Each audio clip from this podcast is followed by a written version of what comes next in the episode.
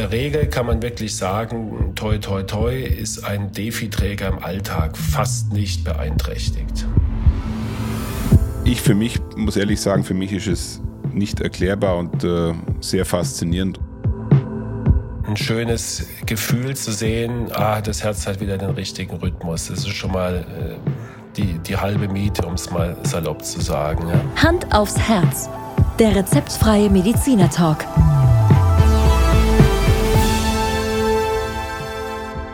Hallo und herzlich willkommen bei Hand aufs Herz. Geschichten rund ums Herz mit professioneller Begleitung von Dr. Markus Knapp. Mein Name ist Thomas Krug und ich freue mich auf die heutige Folge. Hallo, guten Morgen, Thomas. Markus, guten Morgen und ein traditionelles Hallo aus, aus dem Allgäu, wo es jetzt dann einen kleinen Maibaum zum Aufstellen gibt. Genau. Auch wenn das vielleicht gar keinen interessiert. Nach überstandener Walpurgisnacht ähm, machen wir heute jetzt den verspäteten Tanz in den Mai, oder? Nein, Markus, wir machen heute was, äh, vielleicht manch einer braucht nach dem Tag. Wir machen heute äh, irgendwas, was mit Wiederbelebung zu tun hat. So, okay, genau. wir unterhalten uns nämlich heute über den Defibrillator. Richtig, genau. Ja. Äh, fehlt noch in unserer Serie. Äh, wir haben ihn immer mal wieder am Rande gestreift und letztes Mal in unserer ja, Live-Session und auch in unserer Folge Herzrhythmusstörungen haben wir auch gemerkt, Mensch, da ist noch ein bisschen ähm, Bedarf, da ist noch ein bisschen Aufklärungsbedarf und deswegen haben wir gesagt, machen wir gleich anschließend, um dann die Rhythmusstörungen vielleicht für ein paar Wochen mal wieder zu verlassen, machen wir noch die Defibrillator-Folge. Ja, und ich freue mich drauf. Ja, Thomas, äh, der Defibrillator ähm, gehört zu unserem Leben in der Kardiologie dazu, wie eigentlich auch der Schrittmacher. Es, die Schrittmacher sind schon noch etwas häufiger, muss man äh, zugestehen, aber es ist bei weitem kein, kein Kolibri mehr, wenn jemand ein Defibrillatorträger ist, sondern es, es ist eigentlich Routine, dass in jeder Praxis, ich würde mal sagen, mindestens fünf von 100 einen Defibrillator tragen. Ja, wir hatten ja schon das ein oder andere Mal das Thema Defi gestreift, hatten auch schon interessante Interviews dazu und ähm, heute gehen wir einfach mal ins Detail. Genau. Ja, Markus, äh, ich als Laie verbinde den Defibrillator mit äh, was ganz anderem wie das, was wir heute wahrscheinlich besprechen. Also ich habe mir im Vorfeld habe ich mir mal überlegt, was war meine erste Begegnung mit einem Defibrillator? Was glaubst du, was meine erste Begegnung war? Ähm, ja, ich, ich glaube jetzt nicht, dass du eine Laienreanimation gemacht hast, vielleicht bei irgendeinem Nein. Kurs oder äh, kommt man damit in Kontakt, äh, Erste-Hilfe-Kurs? Also meine erste Begegnung war tatsächlich ein Film. Mhm. Und zwar aus dem Jahr 1990, Flatliners. Kennst du den? Nein. Flatliners ist äh, ein Film, der damals, glaube ich, recht bekannt war, in dem sich äh, eine Bande junger Leute künstlich in, in Tod versetzt haben und dann wieder zurückgeholt haben und dann ihre Erfahrungen ausgetauscht haben. Das war meine erste Begegnung mit einem Defi. Okay. Ich glaube, es war ein Horrorfilm. Ja, es gibt auch ein, es gibt auch einen James Bond, wo er sich selber defibrilliert. Ja, ich glaube, das äh, hat es in, in der Geschichte noch nicht gegeben, dass sich jemand selber ein Defi anlegt und, und den Auslöser trifft. Ja? Es, ähm, in der Regel ist man nicht mehr in der Lage, wenn man eine Herzrhythmusstörung hat, die einen Defibrillator benötigt, äh, so einen kühlen Kopf zu bewahren, dass man sich das Ding selber anlegt und den Auslöser drückt. Also gehört alles ein Markus, bisschen die Szene, der Fantasie. Die Szene habe ich voll und ganz in Erinnerung. Casino Royale, er springt aus dem Casino in seinen Austin Martin, macht das Handschuhfach auf. Er setzt sich, glaube ich, sogar noch vorher in der Toilette selber eine Adrenalinspritze, um dann das hat natürlich jeder in seinem Handschuhfach, den Defi zu setzen und den Knopf zu drücken. Brillant. Aber ich glaube, darüber unterhalten wir uns heute nicht, Markus. Wir unterhalten uns äh, über den Defibrillator, der bei dir durchaus zum Alltag gehört. Genau. Vielleicht kannst du uns mal den Unterschied ganz kurz erläutern. Wir sind ja, wir sind ja ein seriöser Podcast, Thomas, und deswegen ist immer, immer nett, gell, wenn man mal so äh, wieder sowas rekapituliert und wie dann, äh, sag mal, solche, solche Themen tatsächlich in, in Filmen verarbeitet werden, die aber mit der Realität wirklich rein gar nichts zu tun haben. Ja, wir, ja. wir unterscheiden jetzt mal ganz grob. Das, wovon wir eben gesprochen haben, ist der externe Defibrillator. Darüber haben wir ja auch schon ein paar Mal schon gesprochen, gerade in der, in der Notfallmedizin, ja, der vom Arzt äh, ausgelöst wird und auch angewendet wird. Und heute soll es aber in erster Linie um den internen Defibrillator gehen. Also das ist ein Defibrillator, der im Körper, sich im Körper des Patienten befindet, analog eines Schrittmachers.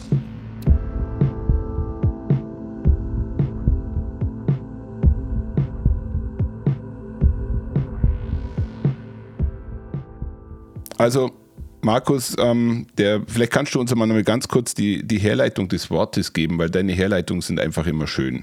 Wo kommt der Begriff Defi her? Kommt eben, ist, ist praktisch die, die, der Kosenamen von Defibrillator, ja, der kleine Defi. Vielleicht eine Verniedlichung oder einfach eine Bequemlichkeit.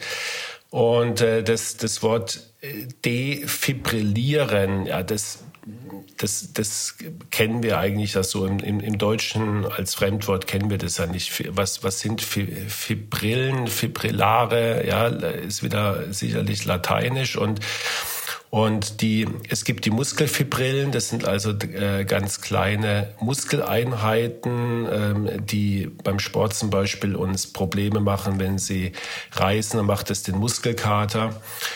Und ähm, die, der Muskel, der, sagen wir, der fibrilliert, wenn er sich ganz, ganz schnell bewegt. Und äh, zum Beispiel beim Herz ist es das Kammerflimmern. Ja? Äh, dann gibt es ja keine richtige Kontraktion, sondern der Herzmuskel fibrilliert, er, er zuckt also sehr, sehr schnell in einer Frequenz von über 300 und das Wort, die, die Präposition de im Lateinischen heißt ja immer, ich, ich äh, gehe von was weg oder beendige was, ja. Und ähm, deswegen ist das äh, Wort Defibrillator ge gebraucht, dass er dieses Fibrillen, Fibrillieren, diese Zuckungen beenden soll. Und ähm, ich, ich denke bei dem Wort immer an so, ein, äh, an so Harry Potter, da gibt es auch irgendeinen Begriff, mir fällt er jetzt nicht ein, wo, wo man irgendwas wegmacht, ich glaube irgendwelche Dämonen wegzaubert oder irgendwie sowas. Ja? Ähm, vielleicht fällt es dir ein, mir fällt es nicht ein. Aber das Wort Defibrillator heißt, ich beendige diese, diese Muskelzuckungen, indem ich einen Strom abgebe und der Sache ein Ende bereite. Markus, vielen Dank für diese Erläuterung. Ich liebe diese Erklärungsmodelle. Ähm, vor allem, weil du einfach auch richtig gute Herleitungen mit deinem Latein machen kannst. Oder generell für alle Fremdwörter. Ja, klar, früher habe ich Latein, äh, ja, irgendwie nicht richtig schätzen können, ja, wenn man als, als Schüler irgendwelche philosophischen Schriften von Seneca übersetzen muss, dann kann man damit nicht so richtig viel anfangen. Heute sehe ich das anders und muss sagen, was, was einem Latein vielleicht als kurzer Exkurs im Alltag hilft an ja, Verständnis von, von Sprache und, und Fremdwörtern, das ist unglaublich. In der Medizin zumal. Ja. ja. Markus, lass uns mal in den Defi einsteigen. Also ich werde ich werd ihn äh, liebkosend den ganzen, die ganze Folge lang Defi nennen. Ich hoffe, du kannst das, du kannst das akzeptieren. Ist klar. Ja. Erklär uns mal, was kann überhaupt, äh, überhaupt ein Defi und äh, ja, warum wird er überhaupt eingesetzt? Ja, der Defi ist, äh, kann zwei Sachen. Er kann unser Herz screenen und zwar permanent überwachen. Und er kann dann, wenn er eine entsprechende Rhythmusstörung detektiert, kann er die Rhythmusstörung beenden. Und dafür braucht er also eine Wahrnehmungsfunktion, ähnlich wie unser Schrittmacher. Das ist jetzt Wiederholung. Der Schrittmacher muss ja auch sehen, was macht mein Herz eigentlich selbst. Und dann ähm, braucht er eine, eine Schockfunktion. Das heißt, er muss dann einen, einen Strom abgeben intern, damit das Herz äh, durch diesen Stromschlag sozusagen wieder in sein altes Programm zurückkehren kann. Das äh, macht ganz grob gesagt der Defibrillator. Also in natürlich 99,9 Prozent der Fälle macht er gar nichts. Er ist eigentlich nur der Überwacher.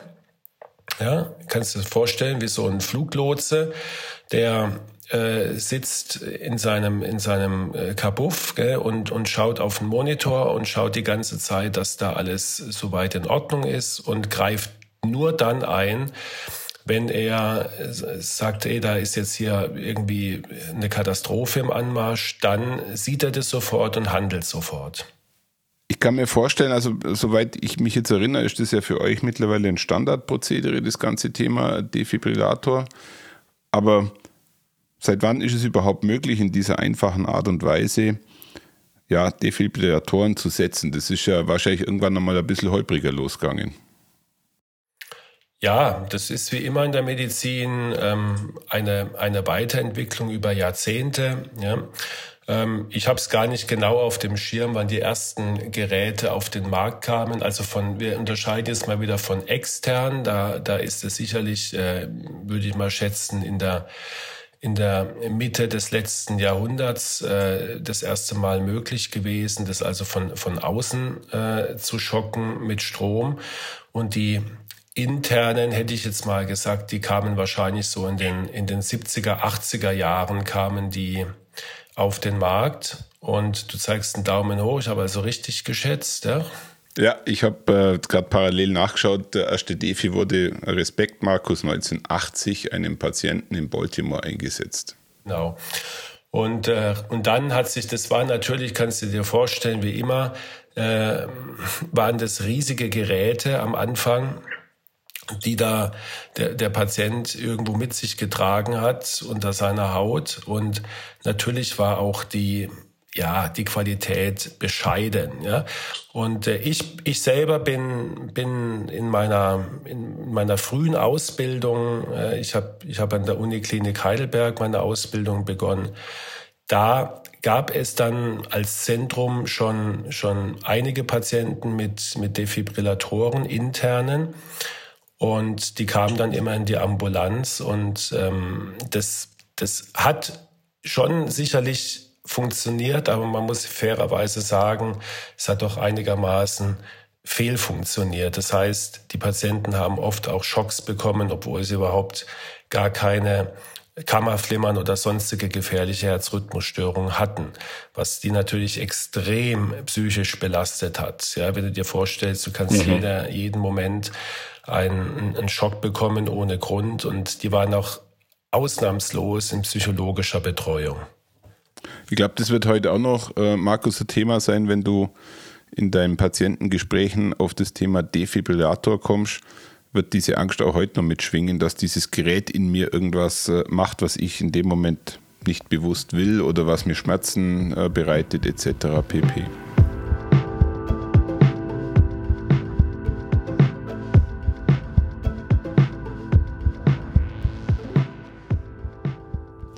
Markus, was ist denn eigentlich jetzt nochmal der klare Unterschied zwischen einem Schrittmacher und einem Defi?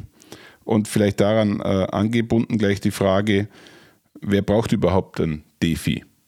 Also die Gemeinsamkeit ist, Thomas, dass beide unseren Herzrhythmus überwachen und der Schrittmacher, der ähm, kann nur in Anführungsstrichen, wenn zum Beispiel dein Herz zu langsam schlägt, dem Herz einen Impuls geben, dass es sozusagen einen Anschucker bekommt oder wie beim Auto die Zündkerze. Ja, wenn die Zündkerze ausfällt, dann ist der Schrittmacher da und der löst den Funken aus, der dann äh, den Motor zum Laufen bringt. So kann man das sagen beim, beim Schrittmacher.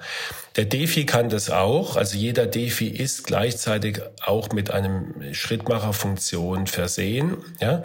Aber der Defi kann jetzt noch eine Sache mehr. Er kann eben einen Schock abgeben. Und Schock heißt, er gibt extrem viel Energie ab, die das gesamte Herz von Vorhof bis zur Herzspitze ins, also gleichzeitig komplett erregt. Das heißt, jede einzelne Muskelzelle ist dann depolarisiert, depolarisiert, Entschuldigung, durch diesen Stromschlag und ähm, das wiederum bewirkt beim Herzen, wie wenn ich den Computer äh, einfach mal auf Neustart drücke. Ja, es wird sozusagen alles runtergefahren und dann äh, wird das eigene Programm vom Herzen wieder, wieder hochgefahren. Das macht das Herz dann alleine. Und daraus lässt sich dann auch ableiten, welche Patienten ein Defi jetzt brauchen. Es sind also mhm. in der Regel die Patienten, die ein sehr hohes Risiko haben, einen Herz-Kreislauf-Stillstand zu erleiden. Das sind in erster Linie mal die, die schon einen Herz-Kreislauf-Stillstand überlebt haben aufgrund einer Herzerkrankung. Davon gibt es durchaus einige. Also jemand fällt in der Fußgängerzone um, ist bewusstlos, Herz-Kreislauf-Stillstand, wird reanimiert, erfolgreich reanimiert, er kommt in die Klinik, es wird eine, eine Herzmuskelerkrankung, sage ich jetzt mal, diagnostiziert Entschuldigung, und dann, äh, damit sowas nicht nochmal passiert, bei gleichbleibendem Risiko äh, bekommt er dann einen, einen Defibrillator implantiert. Das sind also die mit dem höchsten Risiko. Ähm, das nennen wir übrigens dann Sekundärprävention, weil ja schon mal was äh, passiert ist.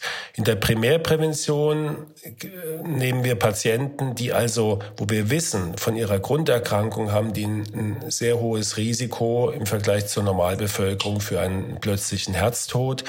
Das sind also ähm, vor allen Dingen schwache Herzen ähm, nach Infarkt oder nach einer Herzmuskelentzündung.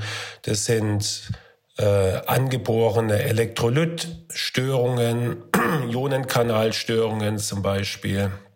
Es sind angeborene Herzmuskelerkrankungen wie die hypertrophe Kardiomyopathie, um nur jetzt mal die wichtigsten zu nennen. Es gibt also einige und da wissen wir aus Studien, dass diese Patienten durchaus länger leben, wenn sie ähm, eine eine entsprechende Versorgung mit einem Defibrillator bekommen. Markus, wie, wie viel Prozent deiner, deines Praxisalltags würdest du sagen, beschäftigst du dich mit Defis? Also ich sehe am Tag von 30 Patienten im, in der Regel ist, ist, sind meistens ein oder zwei dabei, die, die Defi-Träger sind. Also schon ein Alltagsthema. Absolut. Lass uns mal in den Alltag eines DeFi-Trägers kurz einsteigen. Ähm, was muss derjenige beachten, wenn er ein DeFi in sich trägt? Gibt es was Spezielles zu beachten oder ist es eigentlich mittlerweile so, dass es, dass es im Alltag fast nicht mehr auffällt? Also er, er muss in erster Linie ähm, muss er sich um seine Grunderkrankung kümmern, genau, also zusammen natürlich mit seinem Kardiologen. Das heißt, wir, wir müssen die Voraussetzungen, dass sein Herz ähm, keinen Schock braucht, die müssen wir ähm, auf ein Maximum erhöhen ähm, mit entsprechenden Medikamenten und mit Lebensstil und so weiter, was wir schon öfters angesprochen haben. Dann ähm, muss er natürlich regelmäßig zu einer Nachkontrolle gehen. Das heißt, das Gerät wird immer wieder überwacht, stimmen die Einstellungen, stimmen die Werte, ähm, sind die Sonden noch in Ordnung. Äh, das heißt, er muss einmal im halben Jahr mindestens zur Abfrage gehen. Ja, heutzutage kann man das auch mit sogenannten Telemonitoring machen. Das heißt, der Patient wird jeden Tag automatisch zu Hause abgefragt und die Daten kommen zu uns in die Praxis. Ist eine tolle Erleichterung natürlich. Ansonsten ähm, sage ich immer, kann man mit Defi wirklich ein fast normales Leben führen. Ähm, die wenigsten haben einen Presslufthammer zu Hause. Ja, den würde ich jetzt nicht unbedingt an, an meinen Defibrillator äh, halten, das Ende, ja. Äh, oder auch, auch gewisse Bewegungen, Sportarten, die jetzt also die linke Seite, wo in der Regel der Defi implantiert ist, analog zum Schrittmacher, dass man da gewisse Alltagsbewegungen jetzt nicht übertreibt. Also zum Beispiel ein Tennisspieler, ein Profitennisspieler, der äh, Linkshänder ist, würde ich jetzt nicht unbedingt ein Defi auf die linke Seite machen. Aber das sind alles Ausnahmen, ja. Und in der Regel kann man wirklich sagen, toi toi toi ist ein Defi-Träger im Alltag fast nicht beeinträchtigt. Gott sei Dank.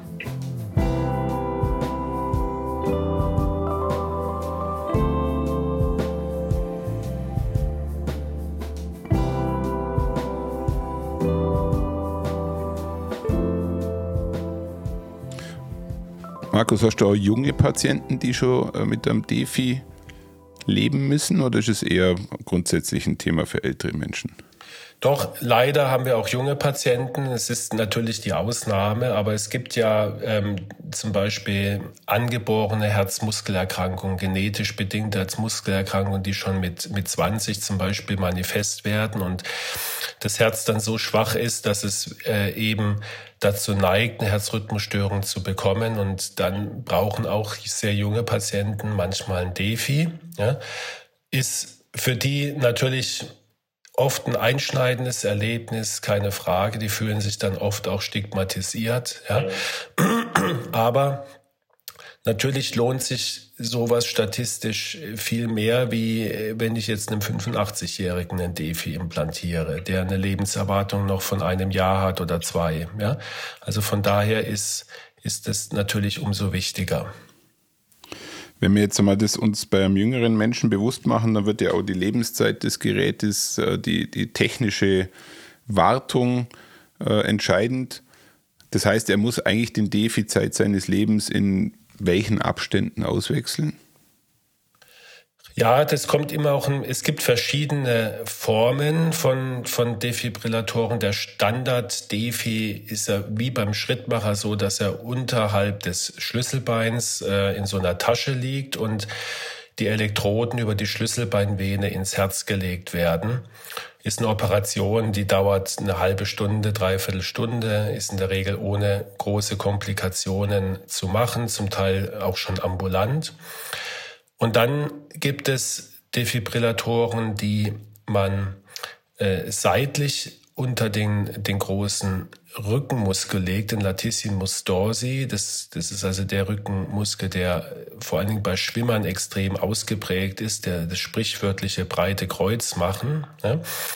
Und da wird praktisch äh, der, der Defi unter den Muskel gelegt, ohne Elektrode. Ja. Ähm, beziehungsweise ohne Elektrode im Herz. Die andere die Elektrode, also um das Spannungsfeld aufzubauen, liegt äh, auf dem Brustbein.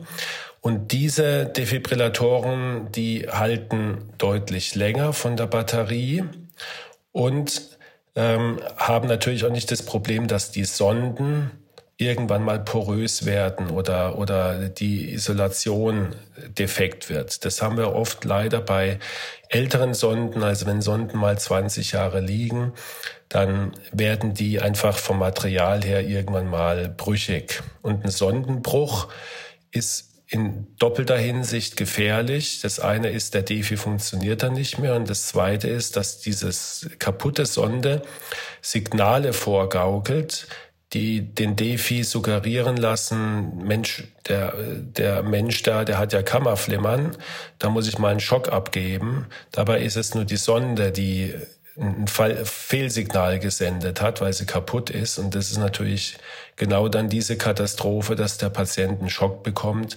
ohne dass eine Rhythmusstörung vorlag. Markus, hat eigentlich der äh, Nutzer eines Defis dann auch eine App, äh, weil er kriegt ja ganz viele Werte aus seinem Körper. Also wir sind ja, wir leben ja in einer Welt, wo man alles aufzeichnet, vom Schritt zur Herzfrequenz etc. pp. Wenn ich jetzt ein Defi in mir habe, habe ich dann auch nochmal eine gesteigerte Auswertung meiner Vitalwerte. Oder wird das nicht ähm, für den Patienten zur Verfügung gestellt? Bisher nicht. Das ist, okay. eine, gute, ist eine gute Idee. Gell?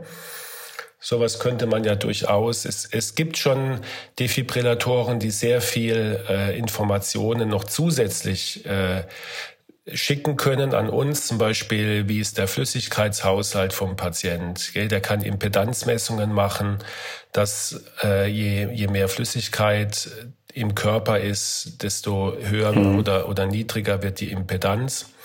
Und dann kann man, kann man da gewisse Auswertungen machen, genauso natürlich zur Ruhefrequenz und so weiter, äh, Anzahl von Herzrhythmusstörungen. Das wird alles erfasst.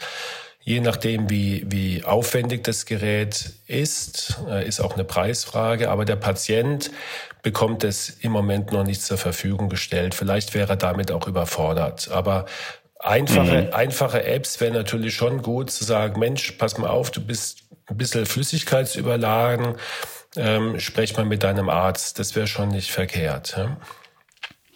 Markus, ich hätte nur eine spezielle Frage. Ähm, wenn jetzt ich als Patient dringend einen Defibrillator benötige, was machst du mit mir in der Zeit, bis ich überhaupt dann den äh, Defi von dir gesetzt bekomme? Muss ich da speziell behandelt werden? Weil es besteht ja da irgendwo, sage ich mal, eine Lücke, die durchaus riskant ist, oder? Ja, also es ist, es ist äh, tatsächlich so, dass wir oft ähm, eine, also ich muss mal so anfangen. Wenn du als Notfall in eine Klinik kommst und bist reanimiert worden, dann bekommst du den Defi in der Klinik sofort. Gell? Bis dahin bist du mhm. am Monitor überwacht und dann ähm, ist die Gefahr, dass du nicht versorgt wirst, geht gegen null.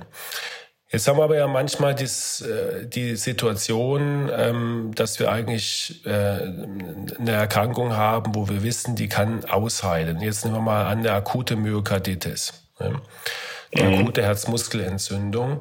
Die wird dann diagnostiziert und ähm, dann kann man ja durchaus warten und sagen, vielleicht erholt sich das Herz wieder in sechs Wochen auf einen normalen Ausgangswert dass wir dann überhaupt nicht ähm, einen Defibrillator bräuchten. Dann hättest du das Ding umsonst bekommen. Damit du aber nicht sechs Wochen in der Klinik bleiben musst oder zwei Monate, ähm, gibt es zum Beispiel solche äh, tragbaren Defibrillatoren. Das nennen wir Live Vest. Also du hast dann wie so eine kugelsichere Weste um dich rum und in diese Weste ist äh, ein Defibrillator integriert und Elektroden, die also praktisch durch direkten Hautkontakt deinen Herzrhythmus überwachen und die dann über die Weste einen Schock abgeben können. Haben wir selten, ist auch, ist auch sehr, sehr teuer, muss äh, sehr umständlich von der Krankenkasse genehmigt werden. Ähm, aber erfüllt so in diesen Ausnahmesituationen wirklich, wirklich äh, seinen Zweck und wir wenden es immer mal wieder an. Ich sehe mir gerade so ein Bild an von einer Live-Weste, die sieht tatsächlich aus wie eine schusssichere Weste. Ja. Ähm, etwas, was ich jetzt zum Beispiel bis heute noch nie gesehen oder davon gehört habe. Ja. Man verbirgt es natürlich auch, gell? Das ist natürlich nichts, ja. äh, wo, wo, man eine Modenschau mitmacht, wie du dir denken kannst. Und, ja. ähm, und in der Regel ist, ist, ist das ja auch ein Grund, gell? Da kommen wir sicherlich gleich noch drauf. Ein Grund, dass viele Patienten mit, mit dem Thema Defibrillator einfach ein Problem haben, weil sie sich irgendwie mhm. in irgendeiner Form stigmatisiert fühlen. Markus, weißt du noch, wie schwer der allererste mobile Defi war? Ich habe das gerade kurz äh, parallel nachgeschaut. Ja, der, dürfte, der dürfte sicherlich äh, fast ein Kilo gehabt haben, ja. 70 Kilo hat das erste Teil gewogen 1965, also drei Kisten Bier und wurde an, mit einer Autobatterie betrieben. Also das äh, zeigt einfach nochmal, was innerhalb von äh, jetzt über 40 Jahren eigentlich für eine Entwicklung stattgefunden hat, wenn man jetzt heute so ein kleines Gerät sieht und wenn man sieht, wie wir da mit dem Thema begonnen haben. Wahnsinn, ja.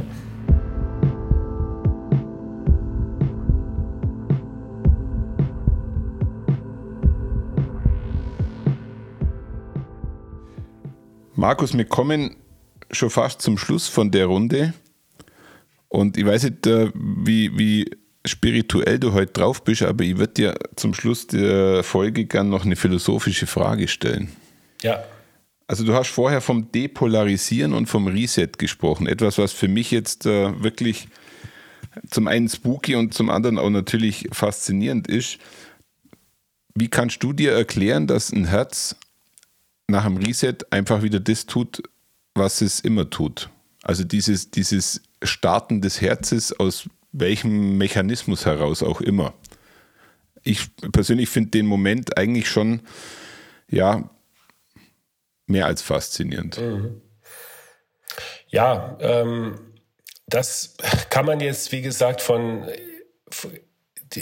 ganz, ganz verschiedenen Gesichtspunkten aussehen, Thomas. Ja, und wir Naturwissenschaftler neigen ja immer dazu, das Ganze auf der physiologischen Ebene zu erklären. Und dafür gibt es natürlich eine physiologische Erklärung, weil wir ein Aktionspotenzial haben. Das heißt, wir haben Zellen, die sich selbst erregen. Ja, da brauchen die keine Nerven mhm. dazu. In der Regel deine Muskelzelle äh, am Skelettmuskel, die braucht einen Nervenimpuls. Der Nervenimpuls kommt vom Gehirn und ähm, dann äh, wird der Nerv, der zum Beispiel deinen Bizeps bewegen will, der wird aktiviert. Der Nerv aktiviert die Muskelzelle, depolarisiert sie und dann kommt es zu einer Kontraktion. Es gibt aber auch Zellen im Körper, die machen das alleine, die brauchen das nicht. Und das ist der Sinusknoten. Ja? Das hat man mhm. auch schon öfters in anderen Folgen. Der Sinusknoten depolarisiert sich selbst, indem er aktiv Ionen verschiebt in seiner Zelle. Ne? Äh, und durch die Ionenverschiebung entsteht ein elektrisches Potenzial. Und wenn das über eine gewisse Schwelle geht, dann wird die Zelle erregt. Ja, ganz grob. So, und äh, der nach einer, nach einer äh, Defibrillation, wenn also das Herz tatsächlich still steht, wir hatten es auch schon mal bei der Cardio-Version, die übrigens rein mhm. technisch mhm. nichts anderes ist. Es, man nennt es anders, weil es äh, kein Kammerflimmern äh, beendet wird, sondern das Vorhofflimmern. Aber vom, vom technischen Aspekt ist es das Gleiche. Also immer, wenn, wenn ein, ein Neustart erfolgt, wir kennen das auch vom Computer, dann geht es ja nicht innerhalb von, von einer Millisekunde, sondern das fährt erstmal runter, ja, damit alle Störfaktoren weg sind. Und dann wartet das Herz zu sagen, bis der Sinusknoten wieder die Arbeit aufnimmt. Und das macht er auch recht zuverlässig. Also da, ähm, es gibt natürlich auch kranke Sinusknoten, die das nicht mehr können. Dann sind wir wieder beim Thema Schrittmacher. Aber in der Regel kommt der Sinusknoten mhm. dann sehr, äh, ja, zuverlässig. Hat dieser, hat dieser Vorgang für dich noch was Faszinierendes oder ist das für dich mittlerweile so alltäglich? Nein, das ist immer wieder für mich beeindruckend und man wartet auch immer wieder drauf, wenn man gerade eine Defibrillation durchgeführt hat sieht man im Monitor und äh, sieht zunächst mal, das Kammerflimmern ist weg, das ist ja schon mal ganz toll. Ja, äh, und dann wartet man, wenn man diese Nulllinie sieht, weil das Herz ja sozusagen schläft, dass jetzt hoffentlich der Sinusknoten wieder anfängt und äh, nach bangen Sekunden kommt er dann in der Regel recht zuverlässig. Also das ist immer wieder ja ein, ein schönes Gefühl zu sehen, ah, das Herz hat wieder den richtigen Rhythmus. Das ist schon mal äh, die, die halbe Miete, um es mal salopp zu sagen. Ja? Markus, würdest du sagen, dass dann der Sinusknoten der Ursprung unseres Daseins ist? Ja, ähm, er ist zumindest für unseren Körper der äh, derjenige, der die Maschine, der unsere Pumpe äh, sozusagen äh, startet, gell? wie der Anlasser vom Auto. Und wenn der Anlasser kaputt ist, dann fährt das Auto nicht. Also er hat eine ganz, ganz ja. große Bedeutung. Gell? Und ähm, spirituell, man kann es natürlich auch so sehen und das, das begegnet einem immer wieder in der Medizin auch, dass, dass gewisse Dinge ähm, sich so so eingespielt haben, dass, dass es einem schwerfällt zu meinen, das hat jetzt alles mit Evolution und, und sonstigem zu tun, mhm. sondern irgendwie muss ich da irgendein Wesen sehr, sehr viel Gedanken gemacht haben, wie, wie sowas funktioniert. Gell? Also ist durchaus immer wieder auch ein Thema in der Medizin und in der Kardiologie, weil das Herz ja ohnehin spirituell eine sehr große Bedeutung hat.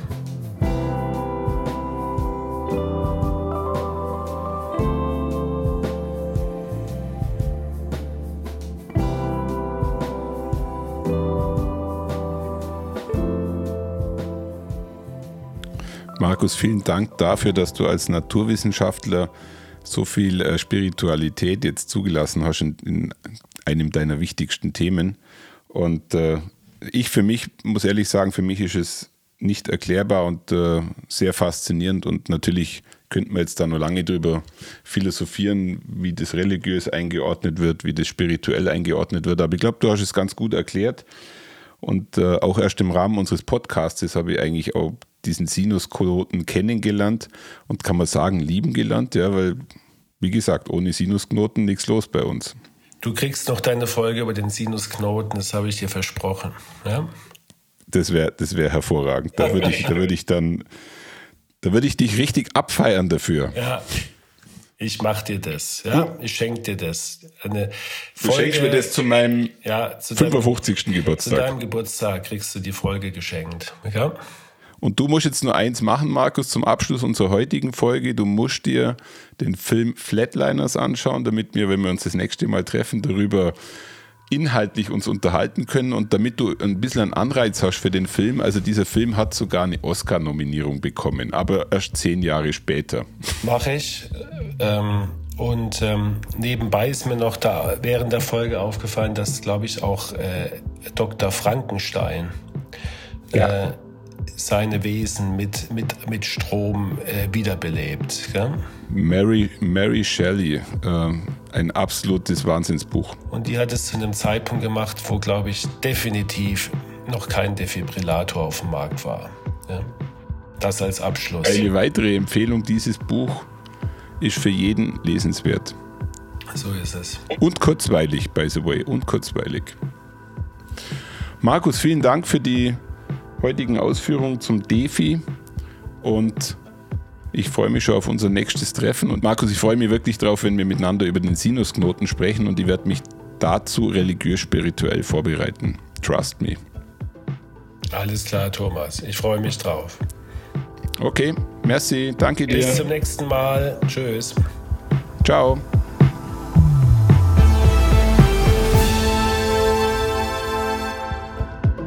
Schauen Sie mal bei uns vorbei unter www.handaufsherz-podcast.de und bleiben Sie immer über uns auf dem Laufenden auf unserem Instagram-Account. Hand aufs Herz, Ihr rezeptfreier Mediziner-Talk rund ums Thema Herzgesundheit.